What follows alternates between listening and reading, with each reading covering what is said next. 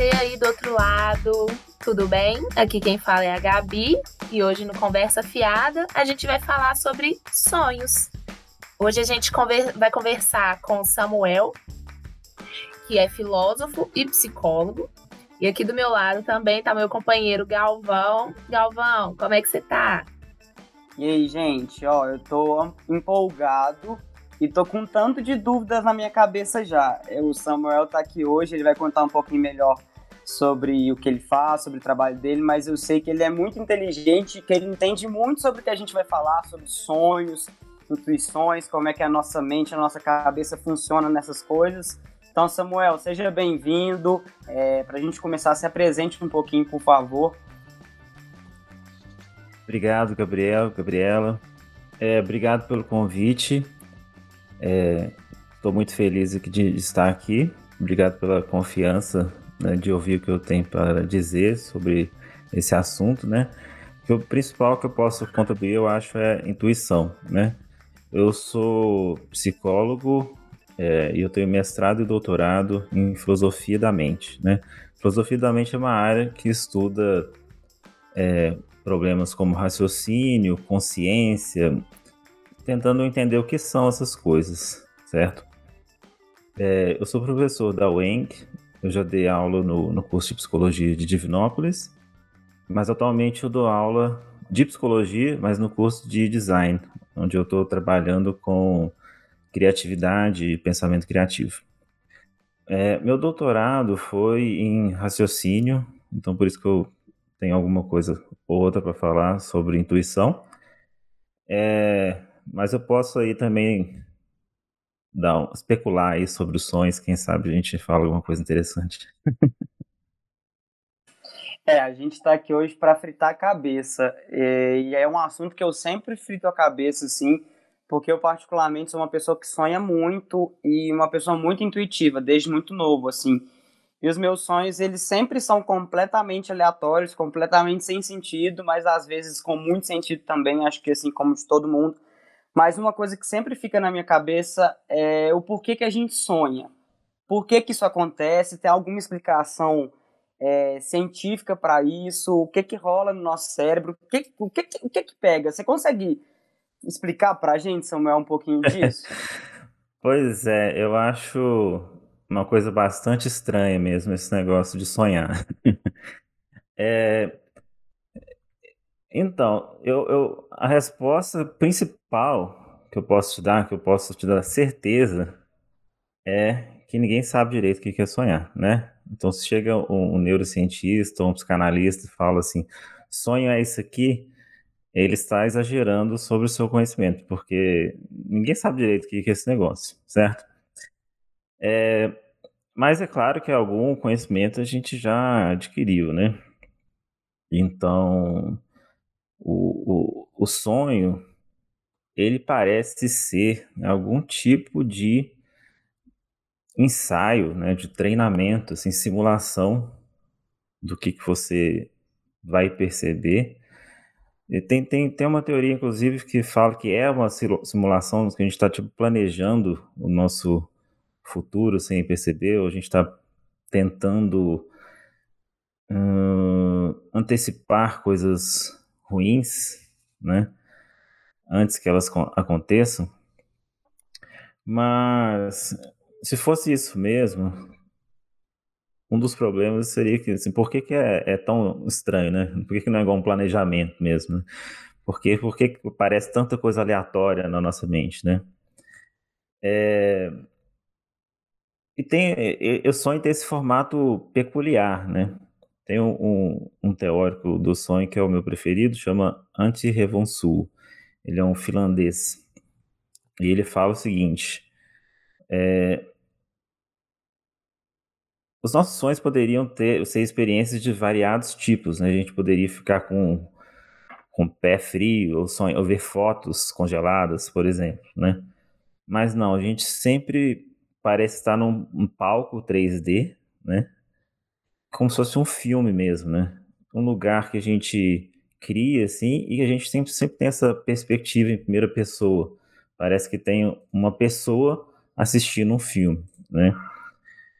E isso meio que dá uma certa característica do que, que é o sonho, né? Essa essa noção de que a gente está em algum lugar que a gente não está, né? Uma coisa que eu penso também sobre isso é que a gente tem durante o dia a dia uma forma de controlar aquilo que a gente está pensando. Né? Então, se a gente pensa coisas ruins, a gente não vai saindo falando coisa ruim para todo mundo no meio da rua. Se você está com raiva, né? ou se você tem algum impulso sexual, você não vai sair falando isso no meio da rua. Né? Você vai se controlar. Agora, nos sonhos, é como se você perdesse o controle. O que, que sobra? Tudo aquilo que você ficou pensando durante o dia, mas sem esse mecanismo de controle. Aí começa a fluir tanto de coisa maluca e sem sentido, né? em geral, é alguma coisa por aí. É do ser humano ter medo da morte, né? E acho que é o grande mistério, assim, a grande questão é a gente pensar o que, que existe depois da morte. É, e durante nossos sonhos, né? Ainda falando sobre sonhos, é, é muito comum a gente sonhar que está morrendo, ou sonhar que pessoas próximas da gente estão tá morrendo. É, e aí a gente quer saber se há algum significado científico por trás disso, se é isso, se é, é a nossa mente forjando essas situações, é, se é premonição ou algo do tipo, se tem alguma explicação do por trás deste sonhar com pessoas morrendo ou com a gente mesmo morrendo. Antes, Samuel, antes de você falar sobre isso, eu quero só dar, hum. contar uma história que eu tive em relação a isso, contar. que é muito doida para contextualizar. É, eu tive uma experiência com isso muito bizarra, assim, muito, muito bizarra. Eu sempre tenho umas experiências quando envolve sonho, intuição, que são um pouco além do que eu consigo entender, assim. Eu passei por um, um processo em que um amigo meu estava com o pai no hospital e o pai dele estava em melhora, estava em melhora constante. E aí, em um certo dia, eu dormi e aí eu sonhei com a morte do pai desse meu amigo. Nisso eu, eu sonhei, não sei quanto tempo, né? Porque os sonhos são muito menores do que a gente acha que é. Acordei e tinha uma mensagem no meu celular. A primeira mensagem era desse amigo, falando: meu pai faleceu. Depois disso, falei: caraca, isso realmente existe. Então, estou te trazendo esse exemplo para contextualizar de que, de que, assim, quando isso aconteceu comigo, eu fiquei muito confuso, querendo muito tentar entender o porquê disso tudo. É, isso já aconteceu com você também? Você tem alguma experiência parecida? Sabe dizer de onde vem? Então, isso tem realmente muito a ver com intuição, né? É, a gente tem formas diferentes de raciocinar, né? Então, desde os anos 60, existe uma, uma, uma, um campo de pesquisa na psicologia, que é a psicologia do raciocínio, que tenta investigar as formas que as pessoas pensam, né? É, e essa pesquisa, ela mostra, eu posso falar mais sobre isso depois, mas para a gente, eu responder as perguntas de vocês mais rapidamente, ela mostra que tem dois tipos de pensamento, né? Um que é mais cauteloso, mais racional, e outro que meio surge na nossa mente, sem muito considerar é, as razões de uma forma ponderada, né? É um, um, pensamento que aparece na sua cabeça, né? É, e esse tipo de pensamento rápido, ele é muito útil. Por exemplo, você está numa festa, você não vai ficar calculando quem é a pessoa que você deve conversar. Né? Você bate o olho, você olha, você quer falar com ela, você pensa uma coisa rápida, você fala. Então você não tem tempo de ponderar numa festa. Você precisa agir de forma intuitiva, né? Caso contrário, você vai sair, você sair mal nessa situação social. Então, em geral, é muito importante esse tipo de intuição. Mas ela também tem uma série de falhas, porque ela quer fazer tudo muito rápido e ela acaba gerando diversos equívocos, né? Então, esses equívocos a gente chama de vieses, certo? Que são equívocos do raciocínio, erros do raciocínio. É, esses casos de premonição eu diria que em grande parte são casos de viés. Então, por exemplo, quantas vezes que a gente sonhou com uma coisa que não aconteceu? Né? 99%. né? Das vezes. E aí 1%, das vezes você sonha e acontece, não é mesmo? E aí o que, que acontece? A gente considera só aquela vez que funcionou. Só que se fosse aleatoriamente, vamos supor, nossos sonhos não têm nada a ver com a realidade.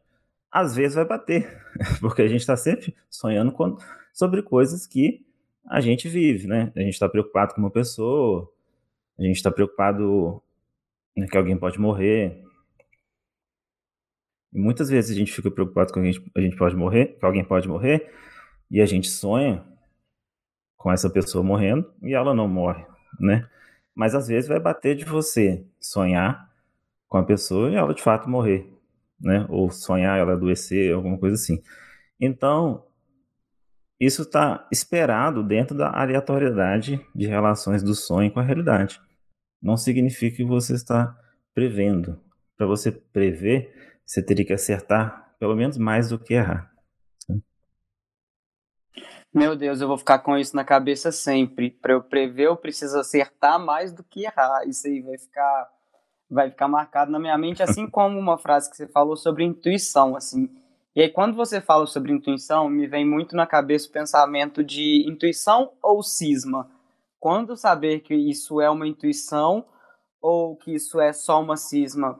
Você tem, vocês têm essa mania de de confundir, de cismar com tudo e dizer, nossa, é a minha intuição que está me mandando fazer isso, mas na verdade é só uma cisma que veio de um lugar aleatório. Será que a gente faz isso sem perceber o tempo todo? Porque eu acho que eu faço isso o tempo todo, não sei a Gabi, assim. Você quer falar, Gabi? Eu. Não, eu, porque eu tô aqui pensando que eu sou uma pessoa zero intuitiva, sabe? Eu, isso é até uma pergunta que eu quero complementar, que é se tem formas de a gente aflorar essa nossa intuição. Primeiro, saber o que é intuição, né? Num, num, conceito, chegarmos num consenso do que é intuição, e depois se há formas de a gente aflorar, dar mais atenção para essa intuição, se é algo natural, é, se tem pessoas que realmente já nascem com uma aptidão maior para ter é, essa intuição, ou se a gente exercita ela, é capaz de, a gente é capaz de desenvolver essa intuição, intuição e se sim, como que a gente pode é, aflorar, porque isso é um assunto que me interessa muito, porque eu sou uma pessoa assim, zero intuitiva. Às vezes eu sinto algumas coisas, mas não costumo dar ouvido, e chega lá na frente eu vou e vejo que fazia muito sentido, sabe? O que, que eu estava sentindo anteriormente. E aí essas são as perguntas. É, certo. Então, assim, se a gente tem como melhorar a intuição, né? Eu diria que os treinamentos da psicologia, eles vão mais para o outro lado, do lado do raciocínio ponderado, da metacognição. A gente é, pensar das formas, uma, pensar sobre as coisas de uma forma mais controlada, né? Tipo, organizar o pensamento, fazer agenda, essas coisas. Em geral, a psicologia sabe mais sobre isso. So, é, sobre intuição, como que a gente faz para melhorar? Não sei, mas de fato, de fato existe essa diferença da gente ter uma intuição que vai ajudar e essas intuições que a gente está chamando, que eu estou chamando de vieses, né? Então a sua intuição ela pode ao mesmo tempo trazer uma informação relevante para você, e muitas das vezes vai, mas muitas das vezes também vai entrar em viés. É difícil, justamente por esse não ser um raciocínio formal, de dizer exatamente quando que esse raciocínio vai ser bom, quanto que não vai ser. Então, nos testes de laboratório, a gente tem metodologias para dizer é, quais raciocínios estão sendo adequados ou não. A gente já tem o teste lá todo planejadinho, o que, que a pessoa pode responder, o que ela não pode responder, está tudo controlado, né? Agora, no dia a dia, como que a gente pode dizer aquele... Você olhou para a cara da pessoa e não gostei dessa pessoa, né? Você está sendo automaticamente enviesado ou será que sua intuição está te mostrando alguma coisa sobre aquela pessoa que você não percebeu? Você, enquanto pessoa racional, você pensando, né? Você pensando, você não consegue deduzir o que, que é, mas você não gosta daquela pessoa, né? Eu não acho que necessariamente precisa ser um viés, não, né? Isso. Né? Claro que tem preconceitos por esse lado, a gente pode falar disso também depois se vocês quiserem. Mas, tirando essa questão do preconceito, vamos supor, uma pessoa que é, você olha para a cara dela, né, o santo não bateu, né? É isso que fala no, no, popular, né? O santo não bate com a cara da pessoa e depois você vai lá e descobre que a pessoa realmente era uma pessoa ruim, né? Te magoou, te não seguiu, não seguiu corretamente as regras sociais, né? Pegou coisas de você que não deveria ter pegado, passou por cima de você por algum motivo, né? Subiu na carreira pisando na sua cabeça, alguma coisa assim. Então você já tinha tido essa intuição, mas não tinha motivo, você acabou saindo na pior.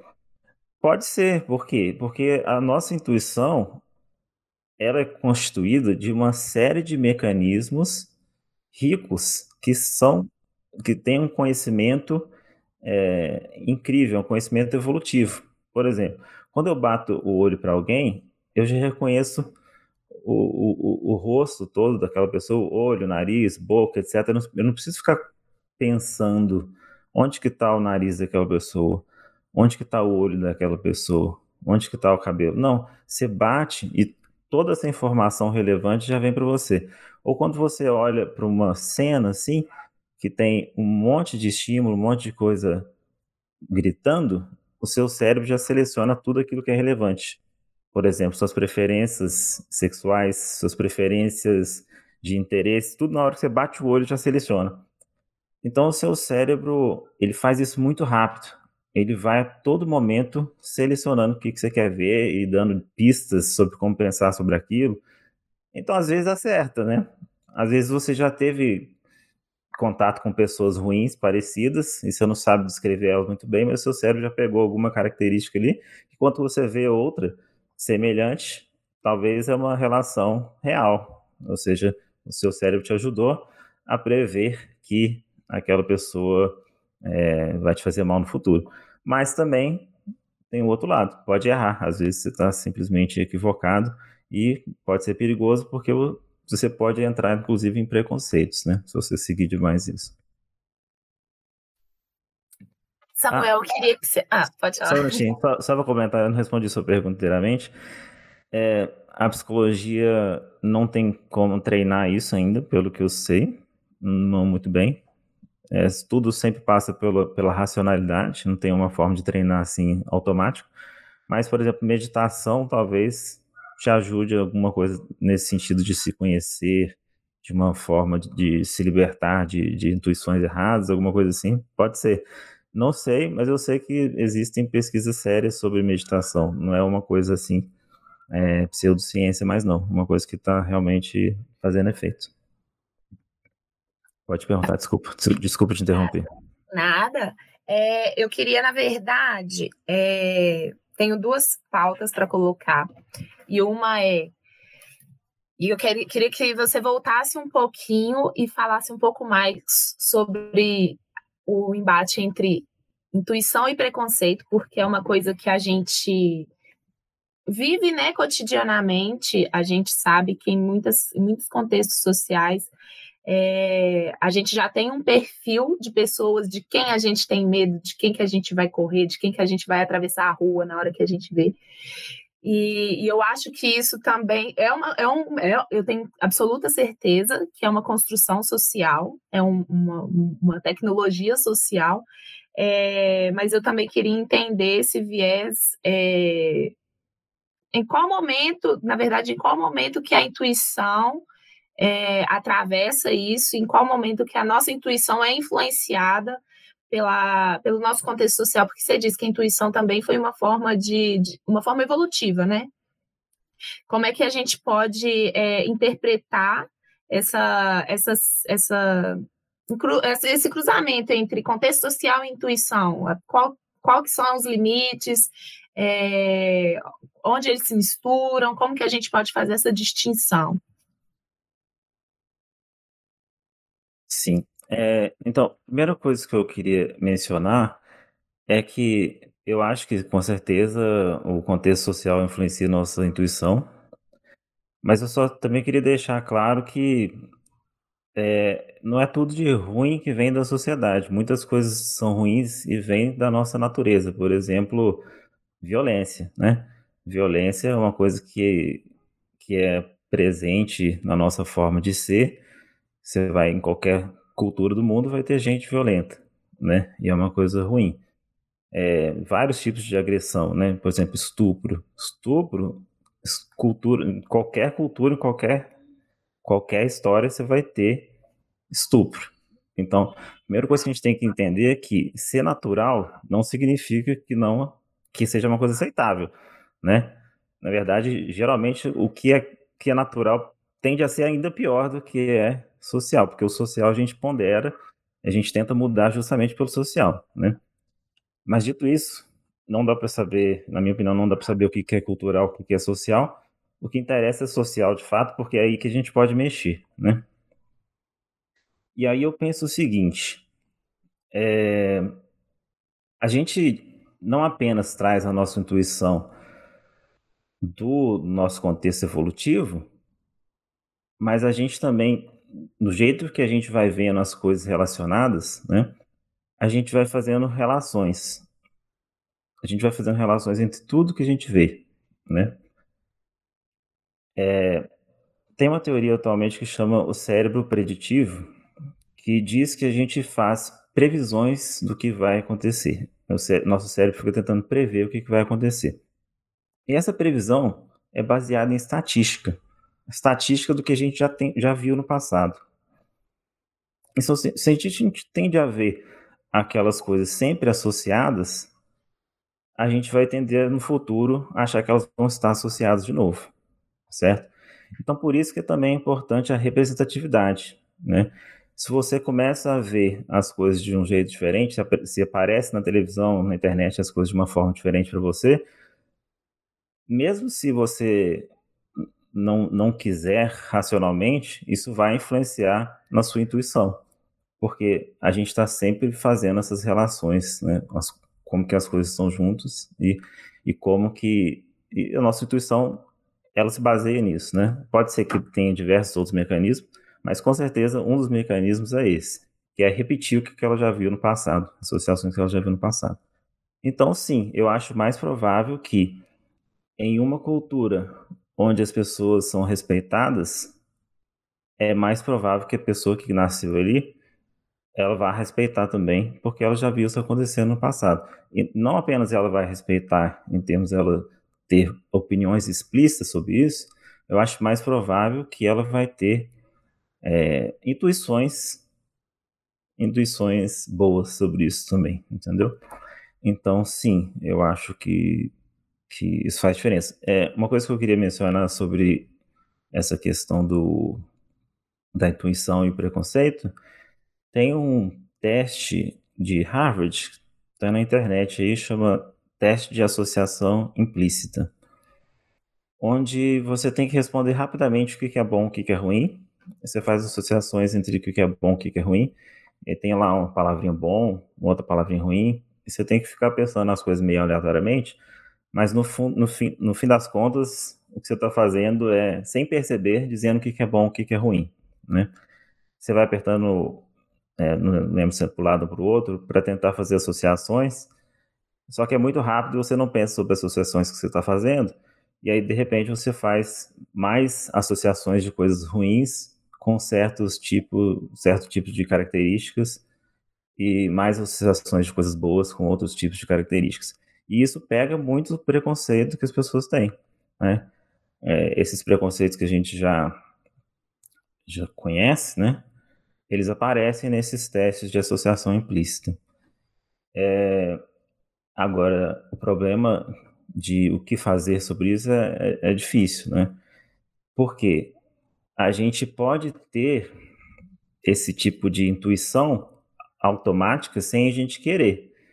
E aí a gente precisa depois com aquele segundo tipo de raciocínio ir na nossa intuição e falar isso não, não é legal, a gente precisa se controlar, né?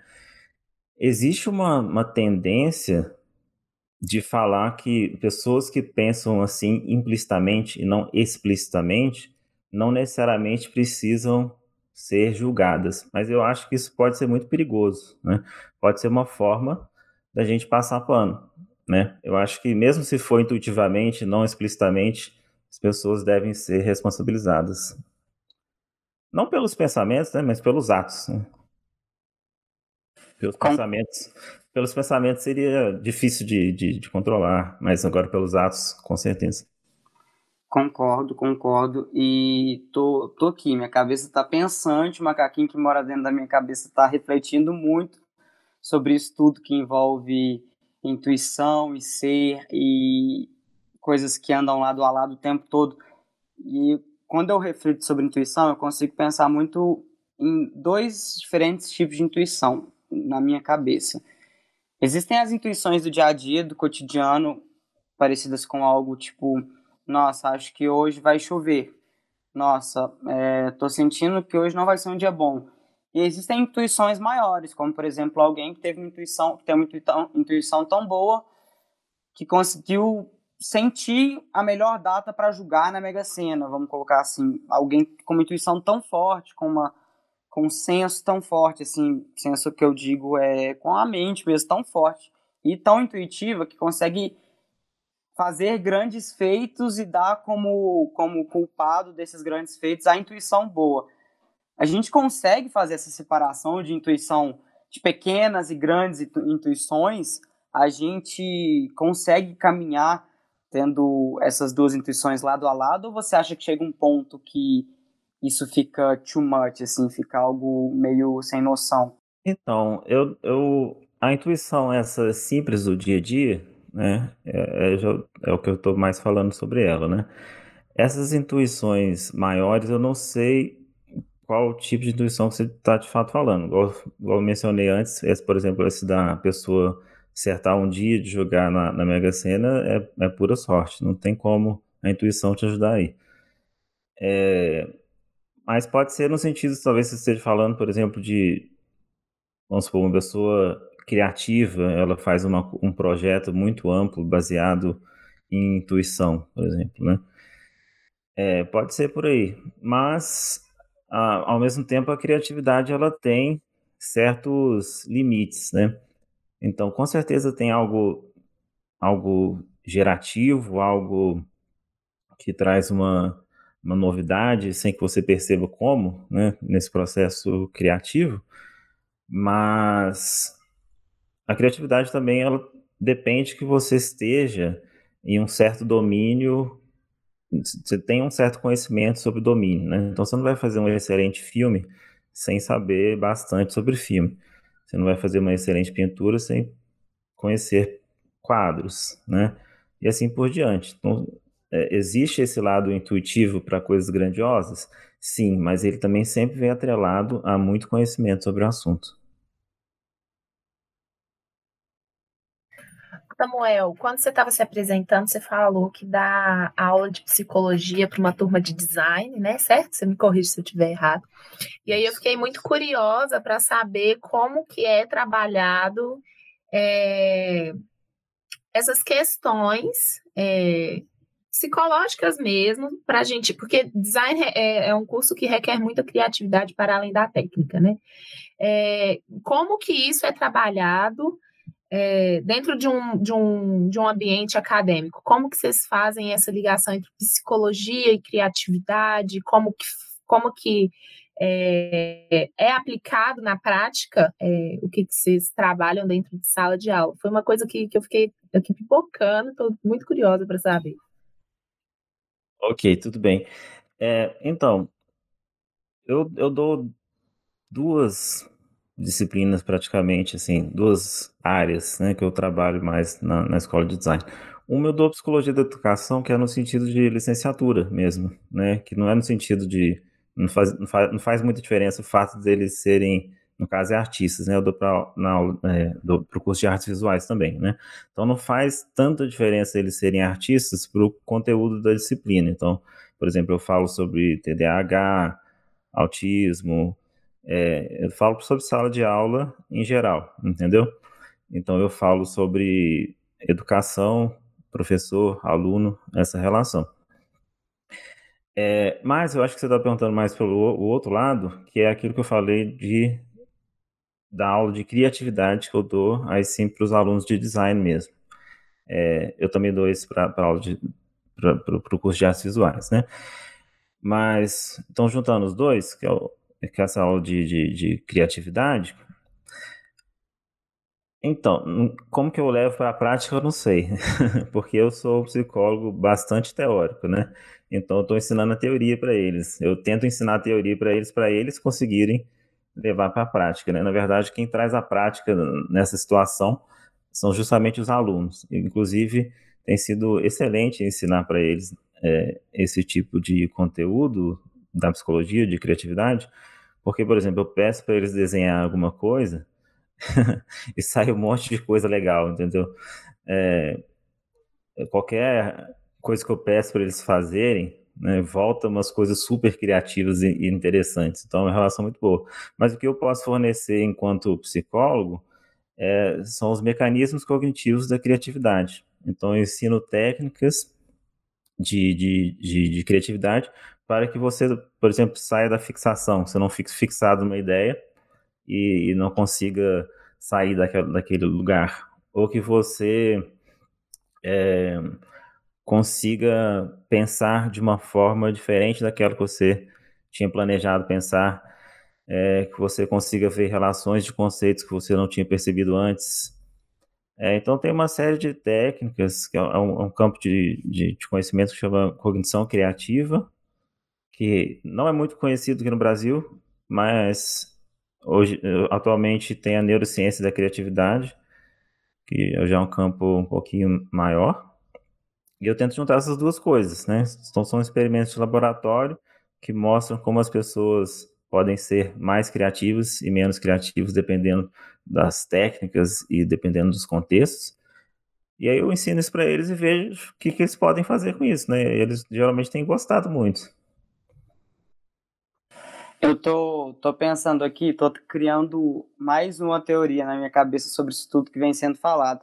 Você falou muito sobre pessoas criativas. Juntando pessoas criativas, tudo que a gente conversou, de criatividade, de intuição e de sonhos, é uma teoria que eu não faço ideia de onde eu tirei, mas eu tô, tô, tô criando na minha cabeça. Será que pessoas criativas têm a tendência de terem sonhos mais densos e profundos e aleatórios? E aí, puxando nisso, eu queria muito saber de vocês, assim, relato pessoal mesmo, contando sobre vocês. Vocês têm o costume de sonhar muito, os sonhos de vocês é, são mirabolantes, e quando vocês sonham, vocês têm saco para ficar interpretando os sonhos, ou se na cabeça de vocês é algo aconteceu, ponto, acabou? Como que vocês lidam com isso? E vocês acham que minha teoria faz sentido, de que pessoas criativas podem é, sonhar de forma mais mirabolante quando sonham? Na verdade, eu estou aqui pensando sobre criatividade, né? Porque acho que ser criativo, você pode ser criativo em diversos contextos, não só no, no de criar, né? Eu acho que criatividade tem muito também de ser achar formas de, de lidar com situações, não só aquela criatividade artística de, sei lá, é, interpretar, criar arte, música, etc, etc e tal. Eu, particularmente, como sou uma pessoa zero intuitiva e zero interpretativa de sonhos, eu primeira primeira coisa eu lembro muito pouco dos meus sonhos sabe? Porque eu meus minha noite é muito picada então às vezes eu acordo lembro que sonhei alguma coisa volto a dormir acordo de novo de fato esqueço. Então para mim meus sonhos às vezes eu acordo com uma sensação de que eu sonhei só que eu não sei o que foi que eu sonhei. Então sonhos para mim tipo assim não sendo um pesadelo que me marque muito é, são só sonhos, tipo assim, acordei, vida que segue, não dou muita, não dou muita moral, não dou muita, não gasto muito tempo interpretando. É, ao contrário da minha irmã, minha irmã é uma pessoa, assim, é até estranho aqui dentro de casa, porque às vezes ela tem umas premonições muito bizarras, uns, uns um, umas intuições, ela tem uma intuição muito aflorada. Tem um episódio que ela saiu escondida da minha mãe, foi para uma festa. Minha mãe tinha proibido ela de ir para uma festa. Ela foi escondida, pegou carona. E aí, na volta, só que ela já estava com essa, essa, essa sensação de coisa ruim, sabe? De que algo ruim ia acontecer, que ela estava super desanimada, mas mesmo assim ela foi. É, e aí, na volta com carona, o carro foi bateu num caminhão no meio do anel rodoviário. e aí ela teve que contar para minha mãe que ela Meu tinha saído Deus. escondido e que tinha acontecido um acidente. Meu pai foi lá buscar ela, né? Mas enfim, ela é cheia dessas histórias de, de, de não sei se é intuição, não sei, mas que ela sente coisas é, ruins e que a, quando ela vive o dia assim dela, no final sempre acaba acontecendo algo ruim. Mas para mim é assim, eu não eu sonho e só sonho, sabe? Eu sou muito mais ligada a outras coisas do que essas questões é, psicológicas, inconscientes. O inconsciente não é, né? Porque o sonho tem um, pode ter um viés ali, eu acho, de, de consciência, mas é algo que eu não me prendo muito assim, não. Então, eu, eu, eu recentemente, assim, meus sonhos são muito esporádicos. Às vezes eu, eu lembro dos meus sonhos com mais frequência, às vezes não. Mas os sonhos para mim nunca foram uma coisa assim que de outro mundo, assim, não. Os meus próprios sonhos, né? É, nunca foi uma coisa que me marcou muito, não. Mas eu, eu, eu conheço pessoas que, que têm relatos diferentes, né? Minha esposa, por exemplo, Marina Mamed, é uma que acorda todo dia com uma história diferente, né? É, ela fala, deveria fazer filmes, escrever livros com essas histórias. Eu, eu falo assim, faz mesmo, porque, porque é muita criatividade. E aí, chegando no que o Gabriel perguntou, né, sobre se os sonhos podem ter alguma ligação com, com criatividade, é, então, por exemplo, crianças que têm TDAH ou adolescentes que têm TDAH, eles têm dois lados é, relacionados à criatividade. Um lado é que a pessoa fica mais livre. Então, ela não fica inibindo as intuições tanto igual pessoas que não têm TDAH. Então, elas às vezes podem fazer relações mais criativas. Tem alguns resultados que mostram, sim, uma facilidade de, de criatividade para adolescentes com TDAH nesse sentido, porque eles não inibem tanto é, as suas intuições, né? É, por outro lado, é, é, é difícil para eles porque qualquer projeto que eles forem levar a sério, eles vão ter dificuldade por causa do TDAH, né? Então tem esses dois lados de impacto do TDAH na criatividade. Mas eles, esse, né, especulando um pouquinho, né, igual você pediu para a gente fazer, é possível que os nossos sonhos, quando a gente tem essa maior liberdade para sonhar, no sentido que vem muita coisa na nossa cabeça, sim, pode ter a ver com essa parte inicial da criatividade, que é a geração de novas ideias, né? É, por que eu estou falando dessa parte inicial, né? Porque tem pelo menos duas partes. Uma parte que você gera novas ideias e outra parte que você seleciona as melhores ideias, né? Porque você pode gerar novas ideias e, e ser irrelevante, por exemplo. É, vou, vou, falar aqui uma frase que é nova, né? É, o João subiu a montanha, pegou uma banana, jogou para cima, chegou em Júpiter, depois ele foi para um, um, um, uma nave e viajou para outra galáxia. É, possivelmente ninguém falou essa frase. É uma frase nova mas é irrelevante. Ela não foi criativa, né? Para ser criativo tem que ser novo e relevante em algum domínio, né? Então, pelo menos para essa parte de gerar novidades, né, você não ter muito controle ou você sonhar demais, você ter essas uma mente florífica, acho que foi uma palavra que não existe, né? Eu não estou lembrando a palavra, mas você tem uma mente fluida que, que traz muitas ideias para você, pode te beneficiar, né? Mas isso é uma primeira parte da criatividade. Tem outra depois que é você realmente estruturar essa ideia em uma coisa útil, né? Uma coisa relevante.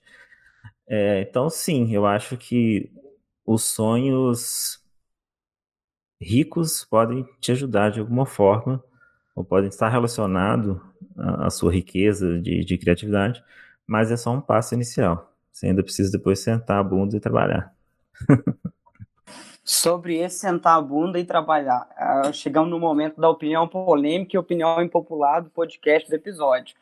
Pessoas que pesquisam significados de sonhos no Google ao acordar estão perdendo tempo ou estão trabalhando para crescerem e evoluírem como ser humano. A minha opinião impopular é que essas pessoas estão perdendo tempo. Não sei de vocês. É, dissertem sobre.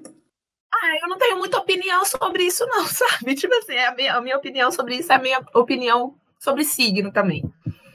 Signo é um, um rolê super complexo para mim, eu não boto muita fé, mas às vezes eu tô ali lendo uma coisinha ou outra para ver se tem alguma coisa que vai me agradar. Se tiver, eu tento absorver, se não tiver, totalmente errado, super excluo.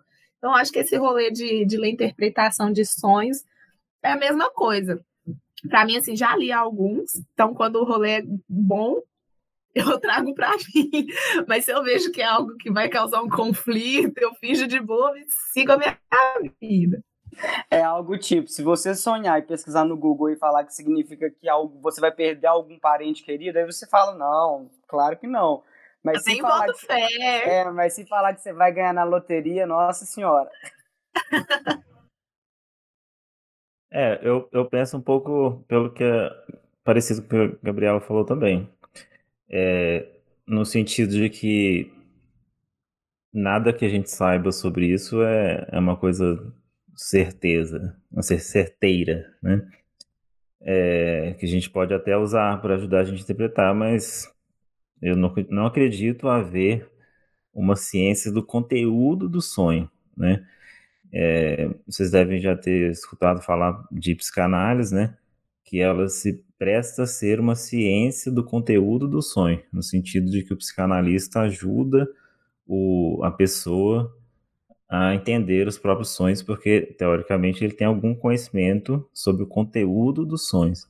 Nesse sentido, eu tendo a discordar né, da psicanálise. Não concordo que a pessoa realmente tenha como ter esse tipo de conhecimento geral. Eu acredito que o sonho pode ter significado sim, mas ele é individual. O significado ele depende só da pessoa, né? É claro que um terapeuta pode sempre ajudar uma pessoa a entender o que ela está sonhando, mas eu discordo que existe um campo de teoria que saiba sobre conteúdos de sonho, né? Isso eu discordo. Deu para vocês entenderem a diferença ou não? Deu, deu perfeitamente. Sigo sigo em análise e, e, fritando a minha cabeça em relação a isso tudo. E para a gente já ir começando a encaminhar para os finalmente desse episódio que a gente vai sair com a cabeça completamente cheia de, de tanta informação, de tanto pensamento, não sei vocês, mas eu estou aqui o tempo todo pensando, meu Deus, intuição, sonho, criatividade, psicanálise, tudo junto e misturado, tá uma loucura isso aqui. Mas outra curiosidade que eu tenho de sobra, assim, que é a mistura de intuição e impulsividade. O ser humano muitas vezes é impulsivo e algumas vezes ele acaba colocando a culpa disso na intuição. Por que, que ele faz isso? Você, alguém sabe me dizer, você sabe me dizer se, se isso caminha lado a lado ou se é só uma desculpa esfarrapada mesmo para fugir do problema? Ah, eu acho que tá certo. Não, não tô falando que é moralmente certo, não. Tô falando que cognitivamente faz sentido. É, porque se a gente age rápido, a gente tem que agir com intuição, né? A impulsividade, ela só tem a única fonte dela, é o raciocínio intuitivo, porque a gente não tem tempo para pensar de uma forma ponderada, a gente não vai usar a lógica, a gente não vai usar a probabilidade, a gente não vai fazer um planejamento de vida sendo impulsivo, né? Então, o mecanismo cognitivo que pode ajudar na impulsividade é justamente a intuição. Às vezes, às vezes certo, às vezes não. Mas moralmente, aí eu acho que não, né? Moralmente, no caso, se a pessoa está justificada, se ela falar, ah, eu agi baseado na minha intuição, igual eu disse anteriormente, não. Eu acho que a gente tem que ser julgado moralmente pelas nossas ações, independentemente de qual foi, é, de onde veio esse raciocínio, né? Eu acho, eu acho um, um assunto muito muito complexo, mas que me prende muito esse esse equilíbrio entre o que é do ser humano e o que é moralmente posto, socialmente posto, né? Como é que a gente faz esse equilíbrio? Isso me deixa muito muito pensativa. É, mas eu queria, Samuel, te pedir para deixar uma listinha de listinha não, listinha é muita coisa, né? Deixar alguma indicação para quem está escutando é, esse episódio e se interessou pelo assunto, é, onde procurar mais conhecimento sobre livro, podcast, filme, o que, que você tiver aí para indicar para a gente, para a gente dar uma aprofundada maior nesse assunto. Queria também pedir para você deixar suas redes aí para o pessoal te acompanhar e agradecer a sua presença, a sua disponibilidade. Foi um assunto que abriu muitas gavetinhas aqui na minha cabeça. Eu vou procurar saber mais também, vou ver como é que, que eu trabalho mais essa minha questão de intuição. Queria te agradecer. Muito obrigada por estar aqui com a gente hoje. Obrigado vocês de novo por terem convidado, por terem tirado um tempo aí para me escutar. Agradeço demais. É, um livro sobre o assunto é o Pensando Rápido e Devagar, do Daniel Kahneman. Esse eu recomendo sobre intuição. É, podcast, essas coisas, né? Primeiro indicar dos outros, né?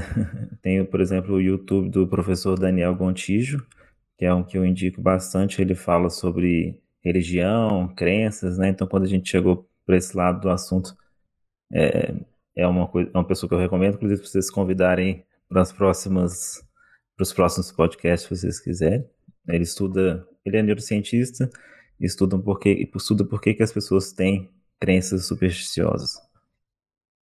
É, e no caso das minhas redes sociais, né, tem, eu chamo Filosofia e Cognição, tem, eu tenho, faço lives na Twitch, onde eu converso com outros professores sobre filosofia da mente e psicologia cognitiva.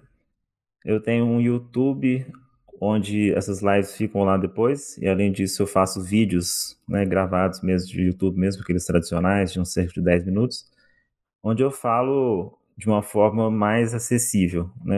As lives são um pouco, às vezes, densas, mas esses vídeos são mais acessíveis. Por, inclusive, eu falei sobre possibilidade de vida após a morte no meu último vídeo que você tinha perguntado e eu não respondi, né? Mas está lá para quem quiser saber, né? No meu, no meu canal do YouTube. É, enfim, chama Filosofia e Cognição em todo lugar onde tiver Facebook, Instagram, etc.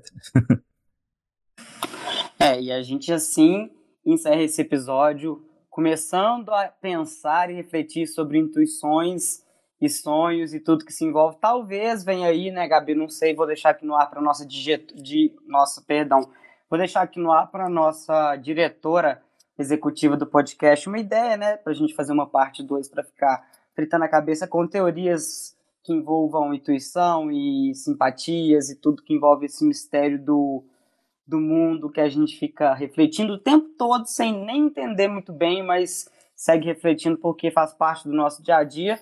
E aproveito então nesse finalzinho de episódio para fazer um merchan das nossas redes sociais. Não podemos esquecer da hora do merchan, arroba Instituto Don Quixote no Instagram, arroba Escute Idecast no Twitter. Agradecendo mais uma vez a presença aqui, né, do nosso querido e para acompanhar o canal dele, ele já falou, vou reforçar, filosofia e cognição. E o último merchan, Gabi, vai ser sobre quem? Vai ser sobre a maravilhosa revista Galaxy. As meninas fazem um trabalho incrível de divulgação do podcast, elas que sempre estão com a gente acompanhando os nossos episódios, trazendo várias notícias e novidades sobre o podcast. E não só sobre isso também, elas produzem um conteúdo excelente é, sobre cultura mesmo, em Belo Horizonte, Minas Gerais, Brasil. As redes sociais são arroba Revista Galaxy no Instagram e revistagalaxy.com.br no site. Nossa senhora, Gabi, falei tudo. Tô até sem voz. Falou tudo. Eu acho que você só esqueceu de falar que você sonhou, que você tava perdendo é a gravação. É verdade. Aqui, juro pra você, vou terminar. Eu não, vocês que estão escutando não vão ver mas eu anotei aqui no caderninho sonho que tive hoje. Porque hoje eu sonhei que tinha perdido a hora da gravação do podcast que a gente gravou de manhã e não consegui dormir mais. Acordei super preocupado e ansioso. E aí, deixo aí no ar para você que está escutando refletir sobre sonhos malucos que você tem. Que talvez a gente venha aí com mais teorias de conspiração mirabolantes futuramente no Conversa Aviada. até a nova temporada do IDECast e chegar ao fim mais um episódio. Muito obrigado, gente, e até a próxima. Obrigada, gente. Beijão. Obrigada, Tchau, até mais. Obrigado a vocês.